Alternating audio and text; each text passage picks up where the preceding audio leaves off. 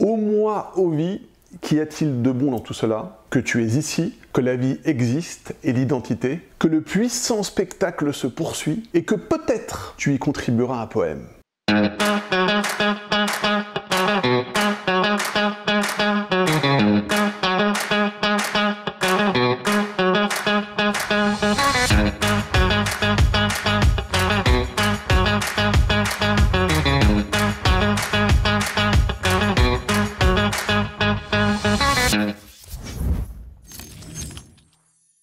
Bonjour à tous, Cédric Lamy, avocat poète.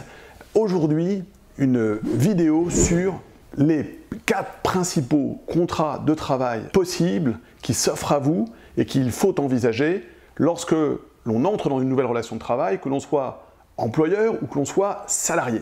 La suite en explication. Lorsqu'on entame une nouvelle relation de travail, le moment cardinal qui cristallise les passions, les tensions, au début de la relation, une fois qu'on s'est mis d'accord et qu'on a serré la main sur euh, le salaire et le poste, c'est la nature du contrat. Et il faut faire attention à cette nature et surtout ne pas négliger ce socle contractuel finalement qui va structurer toute la relation, qui va l'encadrer et qui va finalement lui permettre de durer dans le temps en accord avec le cadre législatif qui lui correspond. Alors, on va abréger le suspense. Il y a quatre grandes catégories de contrats de travail. Je parle là des contrats de travail écrits. C'est le contrat à durée indéterminée, le CDI. On va parler déjà en acronyme parce que ça va, ça va envoyer chez chacun un rappel de ce qu'il connaît déjà. Donc le CDI à temps complet, contrat à durée indéterminée à temps complet. Le CDI à temps partiel, donc le même mais à temps partiel. Le CDD à temps complet, contrat à durée déterminée, et le CDD à temps partiel. Le temps complet en France, en droit français, c'est 35 heures de travail par semaine. D'accord? On peut, sans trop de complications, en le prévoyant dès le départ, monter à 39 heures de travail par semaine hebdomadaire.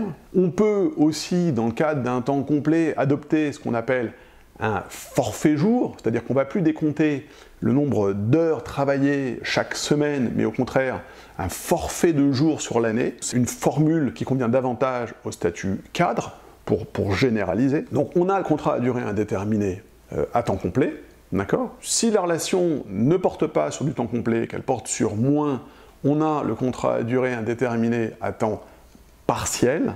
Et là, il vous faut être précis sur ce temps de travail et euh, également sa euh, répartition dans la semaine. Ensuite, si les uns et les autres, employeurs et salariés, ne veulent pas partir, peut-être dans un premier temps, sur une relation de travail à, durée indéterminée, alors les parties peuvent avoir recours à un contrat à durée déterminée.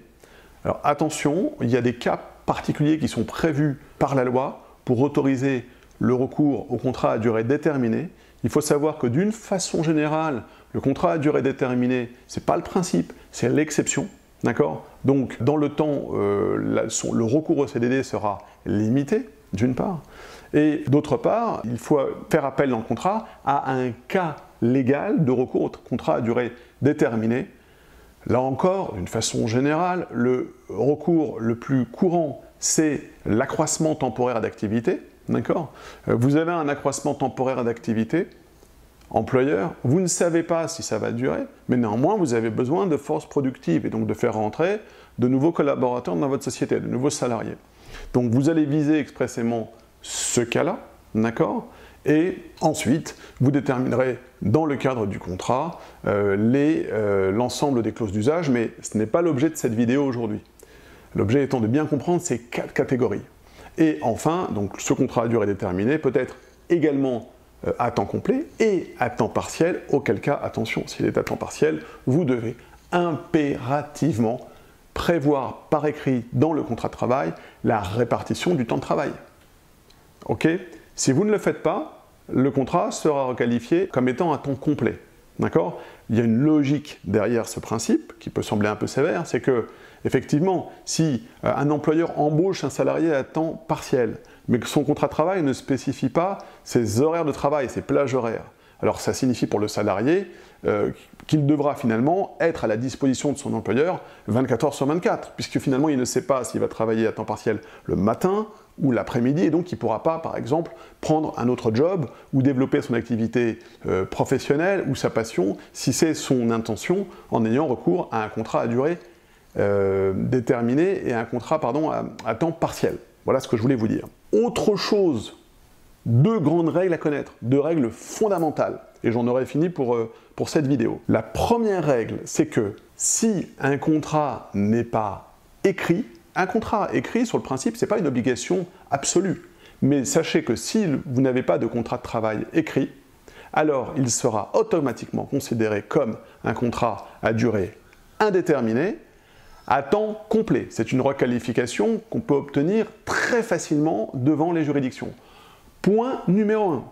Point numéro 2. La plupart des employeurs et des salariés ont recours à ce qu'on appelle une période d'essai. D'accord? Donc l'objectif est de tester la relation de travail entre chacune des parties, pour voir si chacune des parties s'y sent bien avant de s'engager dans une relation plus conséquente de travail. Eh bien, chose fondamentale à savoir, si le contrat de travail n'est pas écrit, ou si le contrat de travail qui est écrit ne contient pas une clause de période d'essai, le contrat de travail est réputé être, avoir été conclu sans période d'essai. D'accord? Donc pour le rompre, on ne pourra pas rompre la période d'essai, il faudra entamer une procédure de licenciement pour cause réelle et sérieuse, ou bien euh, une rupture conventionnelle qui nécessite l'accord des deux parties, ou encore s'en défaire pour le salarié au moyen d'une démission.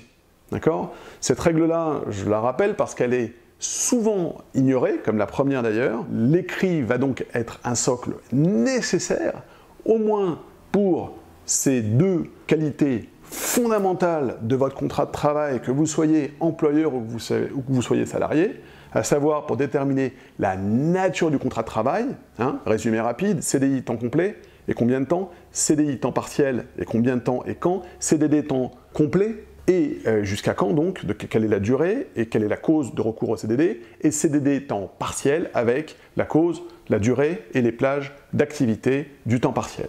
D'accord? Donc pour la catégorie, un écrit est fondamental, sinon on revient, on considère que la relation de travail est en CDI à temps à durée indéterminée, point numéro 1. Point numéro 2, l'écrit fondamental pour euh, bénéficier de part et d'autre d'une période d'essai. J'espère que cette mise au point sur les quatre grandes catégories de contrats de travail vous a été bénéfique, qu'elle est claire. Si vous souhaitez des compléments d'information ou si vous avez des idées pour des prochaines vidéos, notamment dans le domaine du droit du travail, N'hésitez pas à me les mettre ici en commentaire et j'aurai un grand plaisir à regarder vos commentaires, à vous répondre et éventuellement à faire des vidéos euh, sur les sujets sollicités. Comme d'habitude, si vous avez aimé cette vidéo, si elle vous a inspiré, si vous en avez retiré quelque chose, et puis si le cœur vous en dit, eh bien écoutez, félicitez-la d'un pouce, euh, vous connaissez le système, et sur les entrefaits, je vous souhaite de belles embauches, que vous soyez employeur ou salarié, que vous puissiez trouver euh, le compagnon de travail euh, idéal dans le cadre de relations euh, apaisées, épanouissantes et sereines pour les uns et pour les autres. Sur ce, je vous dis à très bientôt.